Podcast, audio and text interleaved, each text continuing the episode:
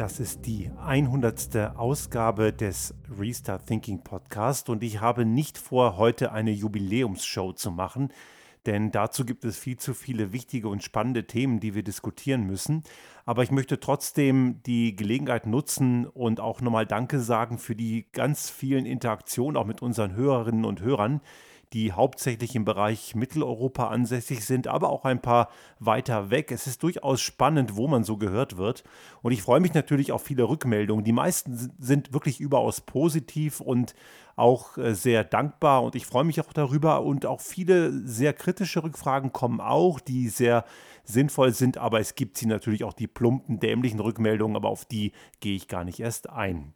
Die hundertste Ausgabe bedeutet, dass wir seit dreieinhalb Jahren jetzt hier jede Woche aktiv sind. Man muss sagen, fast jede Woche. Ich muss zugeben, so in den, im Jahr 2019 habe ich es etwas schleifen lassen, weil wir eben ein extrem starkes Jahr hatten, ich sehr viel draußen bei unseren Kunden war.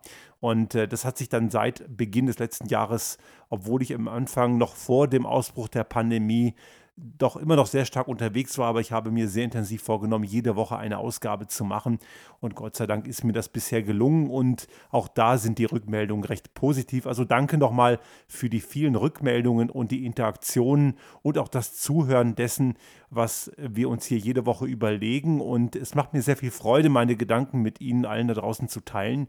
Und ich finde es auch immer wieder spannend, dass ich durch die Rückmeldung auch wirklich viel dazulernen kann. Es bringt mir also jede Woche viel, mir einerseits die eigenen Gedanken zu machen und andererseits natürlich durch die Rückmeldungen meine Gedanken weiterzubringen und zu erweitern. Und in diesem Diskurs kann ja eine ganze Menge vorangehen. Und das bringt uns schon eigentlich recht gut zum Thema dieser Woche, den man auf jeden Fall nachgehen muss, nämlich die Gedanken, die entstehen, führen ja zu neuen Ideen und manche dieser Ideen lassen sich dann durchaus auch zu einem Geschäftsmodell weiterentwickeln. Und diese Ideen sind dann am Ende auch für eine Gesellschaft zuträglich, machen sehr viel Sinn. Das gilt nicht für alle, aber es gibt natürlich eine ganze Menge tolle Ideen von vielen Innovatoren, die diese Welt verändert haben.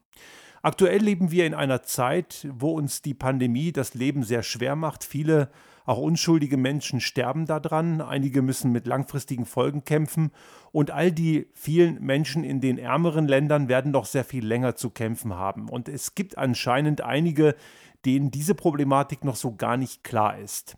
Wir haben ja auch schon hier in Österreich erst recht, aber auch in Deutschland hat es solche Fälle gegeben, während allerdings in Deutschland das wahrscheinlich geahndet wird, ist das hier in Österreich so mehr oder weniger normal. Gibt es ja so Impfvordrängler, also Leute, die glauben, sie seien so extrem wichtig und äh, drängeln sich dann in der Reihenfolge vor. Und das machen allerdings nicht nur Individualpersonen, das machen auch ganze Staaten. Also die meisten Impfdosen weltweit, die verfügbar sind, bekommen reiche Industrienationen.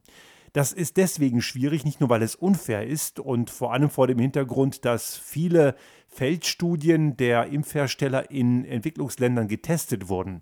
Eines, ich will nicht sagen Entwicklungsländer, aber eines der Schwellenländer, wo sehr viel getestet wurde in der Phase 3 war ja Brasilien. Und es ist gerade die ärmere Bevölkerung, die dort die Versuchskaninchen waren, in Anführungsstrichen. Aber genau diese Menschen, die zu dieser Gruppe gehören, werden diejenigen sein, die am längsten auf die erlösende Impfung wahrscheinlich werden warten müssen.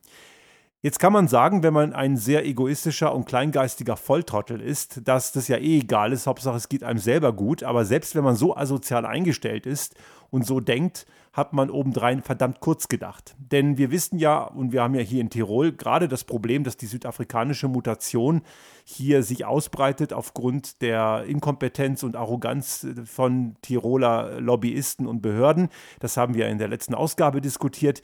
Diese Mutationen sind aber ein ganz normaler Prozess eines jeden Virus. Viren sind Lebensformen auf diesem Planeten, die völlig natürlich sind. Das muss uns immer wieder klar sein.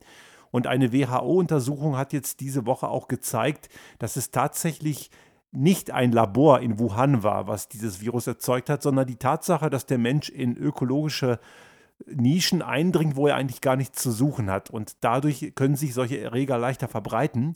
Und zu einer Überlebensstrategie des Virus gehört eben die Mutation. Und wenn wir also diese Impfung nicht gleichmäßig über die ganze Welt verteilen und jeder Mensch auf diesem Planeten Zugang zu einer Impfung hat, dann wird dieses Virus immer wieder Nischen finden, in denen es sich weiterentwickeln kann, in denen es mutiert und entsprechend anpassen kann. Und wir wissen ja jetzt schon, dass diese südafrikanische Mutation zum Beispiel auf den AstraZeneca-Impfstoff nahezu gar nicht mehr reagiert. Das, das spricht vieles dafür, dass dieser Impfstoff nahezu unwirksam ist und auch die anderen Impfstoffe von BioNTech oder auch Moderna scheinen dort eine reduzierte Wirkung zu haben. Obendrein ist das ganze Ding noch sehr viel ansteckender. Man sieht also, wie recht intelligent so eine kleine Lebensform ist, die sich in wenigen Wochen verändern kann und auch gegen das, was wir an viel Aufwand mit Innovation auf die Reihe bringen, dass es sich dagegen zur Wehr setzt. Zeigt uns auch einmal mehr, wie sehr der Mensch sich selbst auch überschätzt und dass eine kleine primitive Lebensform, die wir noch nicht mal bloß im Auge sehen können, dass die uns am Ende zeigt, wer am Ende das Sagen hat. Und das sollte uns generell, und wir haben das in diesem Podcast in den letzten 100 Folgen ja immer wieder erwähnt, eine Lehre sein, dass die Natur am Ende immer gewinnt, egal wie innovativ wir Menschen sind und egal wie, für wie toll und unausstehlich wir uns halten. Am Ende sind wir auch nur ein Recyclingprodukt stellarer Kernfusion. Doch nun haben wir eben, muss man schon sagen, viel geschafft. Es gibt Impfstoffe, mehrere auf der Welt. Es gibt mehrere Hersteller, die da im Rennen sind. Und wenn wir also die Sicherheit haben wollen, dass wir eine weltweite Grundimmunisierung schaffen, damit dieses Virus keine Chance hat, brauchen wir eine schnelle Verfügbarkeit für alle Menschen auf diesem Planeten. Damit sind wir schon mal an der ersten Stelle des Problems, denn diese Impfkapazitäten müssen ja hergestellt werden. Die Impfdosen werden ja in bestimmten Werken produziert von Pharmaunternehmen, die das natürlich auch können. Aber sie haben bei weitem niemals die Kapazitäten, um in einer kurzen Zeit die weltweite Bevölkerung durchzuimpfen. Und wir müssen uns wirklich klar machen, je schneller wir sind, desto weniger hat das Virus die Chance zu mutieren. Also müssen wir schnell sein. Es hilft uns also nur sehr eingeschränkt bis gar nicht, wenn wir die Industrienationen schön fein durchgeimpft haben und in anderen Ländern, die nicht zu den Industrienationen gehören, noch weiterhin die Mutation grassiert. Und wenn wir das schnell hinkriegen und jetzt jeder, der mal irgendwie ein Produktionskonzept entwickelt hat, das machen wir ja beruflich sehr viel, wer Werke und Unternehmen entwickelt, der weiß, dass eine Produktionskapazität hochzuziehen nicht trivial ist und erst recht nicht im Pharmabereich, weil es dort auch sehr viele Auflagen und Regulatorien gibt, die sicherheitsrelevant sind, die durchaus auch Sinn machen. Das heißt also, dass wir, um die Kapazität zu erzeugen, den bestehenden Pharmaunternehmen die Verantwortung alleine kapazitiv schon gar nicht überlassen können, denn die werden niemals die Kapazitäten hochziehen, die es für eine hinreichende Durchimpfung in kurzer Zeit für die Weltbevölkerung bräuchte. Warum tun sie das nicht? Das ist relativ einfach, weil sie diese Produktionskapazitäten nach Ende dieser Pandemie nicht mehr brauchen werden. Und das sind dann gebundene Kapitalgüter, die sie abschreiben müssten. Und das wäre denen viel zu teuer und viel zu unwirtschaftlich. Und es ist daher auch nachvollziehbar, dass man eben eine Produktionskapazität, die man danach nicht mehr braucht, nicht mehr hochzieht. Die sind da also, obwohl sie schon aufgebaut haben und aktuell noch weiter aufbauen, natürlich vorsichtig. Aber was kann man tun? Eine berühmte Weisheit ist ja, man, wenn man nicht genug Kuchen für alle backen kann, dann kann man vielleicht das Rezept teilen und dann können andere den Kuchen auch backen.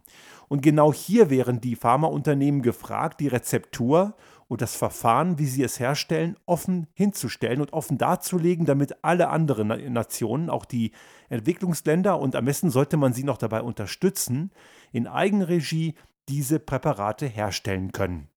Damit wäre an Geschwindigkeit extrem viel gewonnen und man würde auch die Regionalität der Produkte hinbekommen. Darüber hinaus würde ich noch einen Schritt weiter gehen. Damit die ärmeren Länder dieser Welt das finanzieren können, müssten die reicheren Länder dieser Welt die Ärmeren dabei unterstützen und ihnen finanziell dabei unter die Arme greifen, gerne zweckgebunden, damit das Geld nicht in irgendwelche dubiosen Kanäle rutscht und dann diese Impffabriken vor Ort hochziehen mit entsprechender Expertise, weil die gibt es zum Teil auch.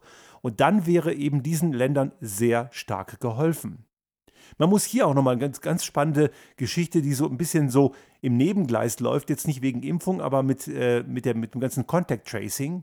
Es gibt eine Software, die in Deutschland entwickelt wurde für die Gesundheitsämter, die das sehr gut kann. Und diese Software hört auf den Namen SORMAS, eine deutsche Entwicklung. Und diese Software läuft in Nigeria in allen Gesundheitsämtern. Die arbeiten damit extrem erfolgreich und in Deutschland werden immer noch, wird immer noch mit Faxgeräten gearbeitet. Das zeigt also, es gibt ja durchaus Innovationen, wir gehen nur nicht richtig damit um, aber man hat dort durchaus einige Entwicklungsländer schon sehr gut damit ausgestattet oder die haben sich selbst eigentlich damit ausgestattet. Das zeigt ja, dass sowas durchaus funktioniert und da müssen wir eben sehr viel schneller und weiter gehen und jetzt kommen wir zu dem entscheidenden Problem, warum das bisher noch immer nicht passiert und warum es auch sehr schwierig ist, das hinzubekommen. Die Pharmaunternehmen haben natürlich ihre Berechtigung und wir brauchen diese Pharmaunternehmen, sonst hätten wir ein Problem. Sie verdienen natürlich auch gutes Geld damit und auch das ist völlig legitim. Kein Unternehmen ist ein Wohlfahrtsverband und äh, ein Unternehmen muss natürlich wirtschaftlich sein.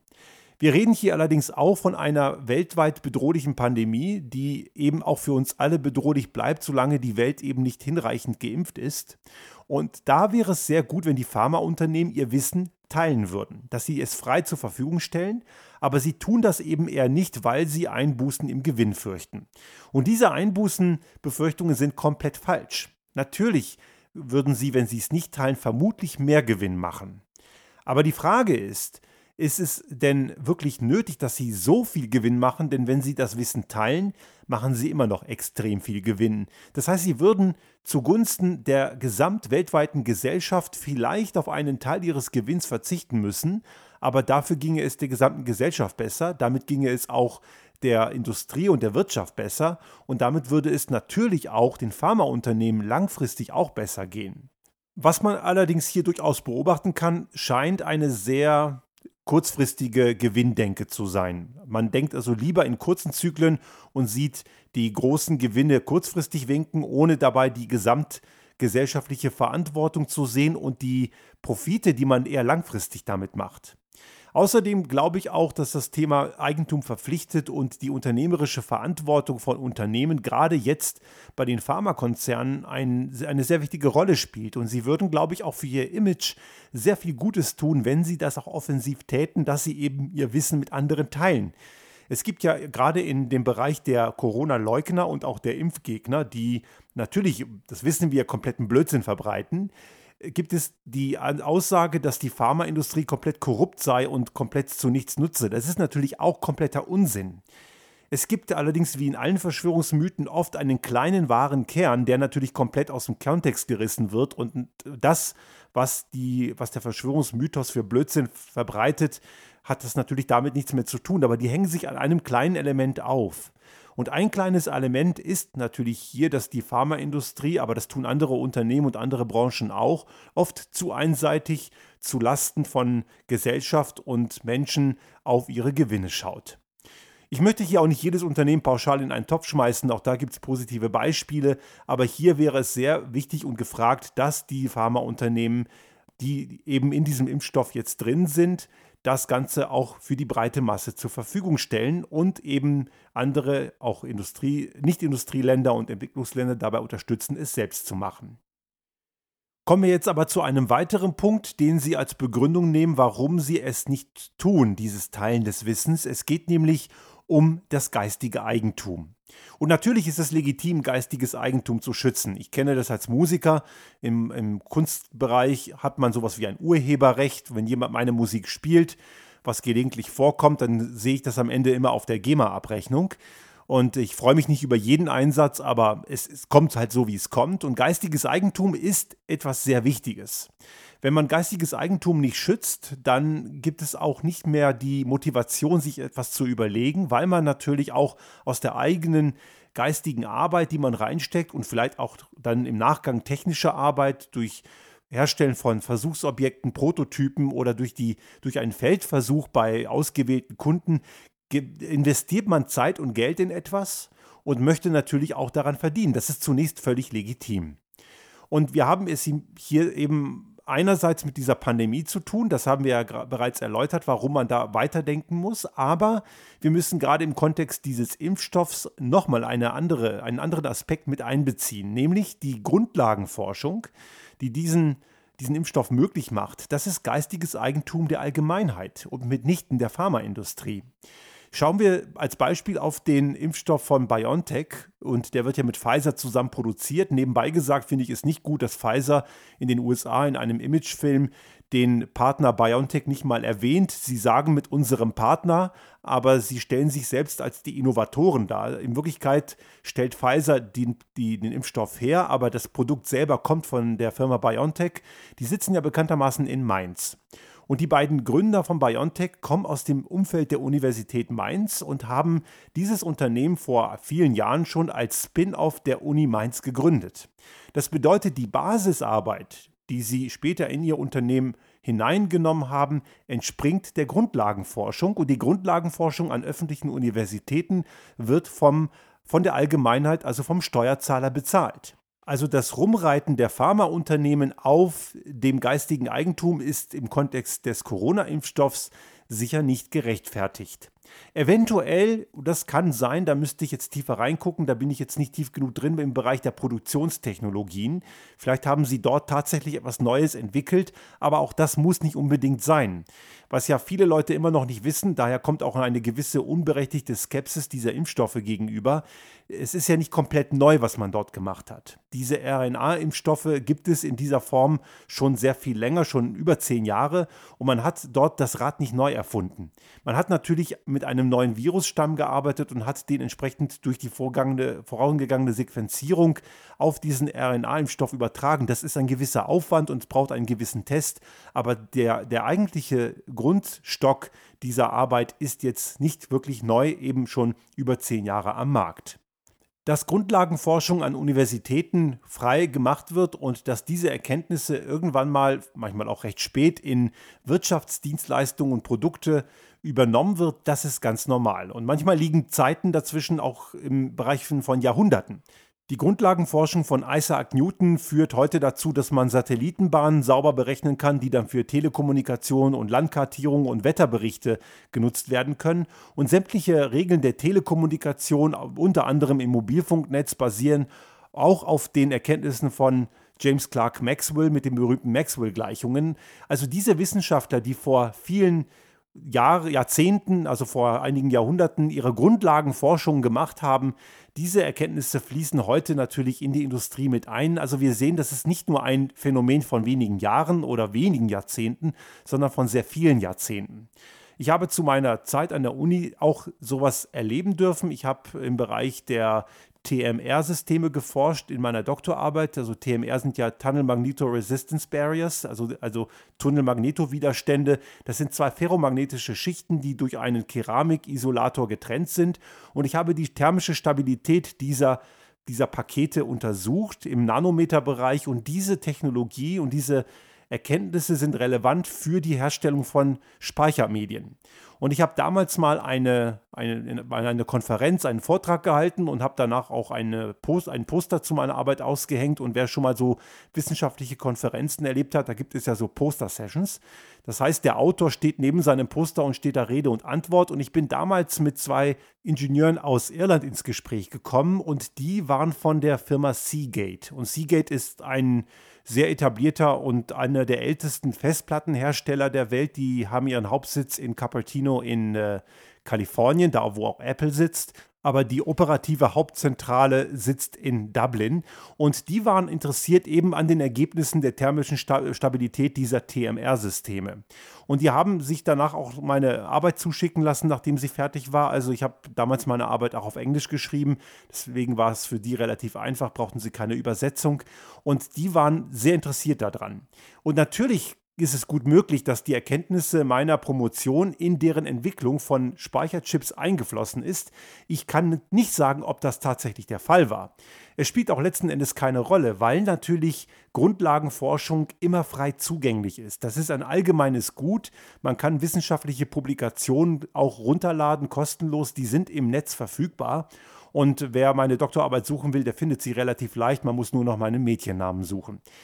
Tatsache ist jedenfalls, dass man das bei dieser Diskussion mit berücksichtigen muss.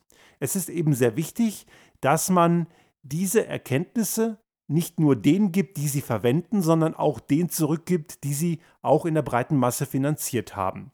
Und im Kontext der Grundlagenforschung ist es eben die Allgemeinheit. Und nicht nur die Allgemeinheit jetzt in dem Fall des deutschen Steuerzahlers, weil ich an der Uni Göttingen promoviert habe.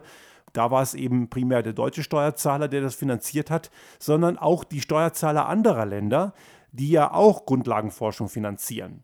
Ein serienfertiges Produkt entsteht ja nicht nur aus den Erkenntnissen einer einzelnen Arbeit, sondern baut ja auch auf vorhandene naturwissenschaftliche Erkenntnisse auf.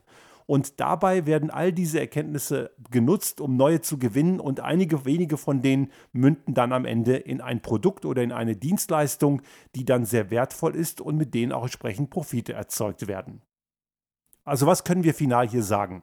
Einerseits gehört dieser Impfstoff aufgrund der Grundlagenforschung in weiten Teilen der Erkenntnisse schon bereits der Öffentlichkeit, weil wichtige Grundlagen von öffentlichen Forschungseinrichtungen entwickelt wurden. Und die andere Sache ist, dass es hier, dass wir es hier mit einer weltweiten Pandemie zu tun haben und die ganz besonders herausfordernd ist, damit wir überhaupt als Menschheit eine Chance haben, ein halbwegs normales Leben zu führen. Wir haben natürlich noch tausende von anderen Problemen und die, ich habe das auch schon oft gesagt, die Klimakatastrophe ist sehr viel letaler und bedrohlicher als das, was wir im Kontext dieser Pandemie kennen. Und auch da werden wir noch ganz viel Dinge tun müssen, die weltweit greifen und nicht nur lokal. Auch hier haben wir im Punkto Technologieoffenheit schon mal einige Themen diskutiert. Es bringt nichts, wenn ein paar reiche Länder sich irgendwelche Technologien oder Bauten leisten können, die dem Klimawandel was entgegensetzen können, denn das können diese Maßnahmen nur kurzzeitig. Der Klimawandel ist am Ende doch wieder stärker. Das heißt, wir müssen am Ende immer eine globale Lösung schaffen. Und da ist es dann sehr schwierig, wenn einzelne Unternehmen ganz besonders auf ihre Gewinnerzielungsabsicht und ihr vermeintlich vorhandenes geistiges Eigentum pochen.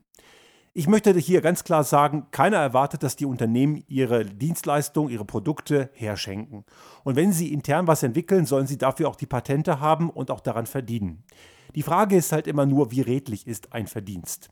Und wir müssen hier ganz klar sagen, dass eine, ein echtes Unternehmertum und eine echte soziale Marktwirtschaft mehr bedeutet, als nur für sich selbst am meisten Gewinn rauszuholen. Unternehmerische Verantwortung wird gerade im Kontext globaler Krisen wie einer Pandemie oder auch der Klimakatastrophe ganz besonders wichtig.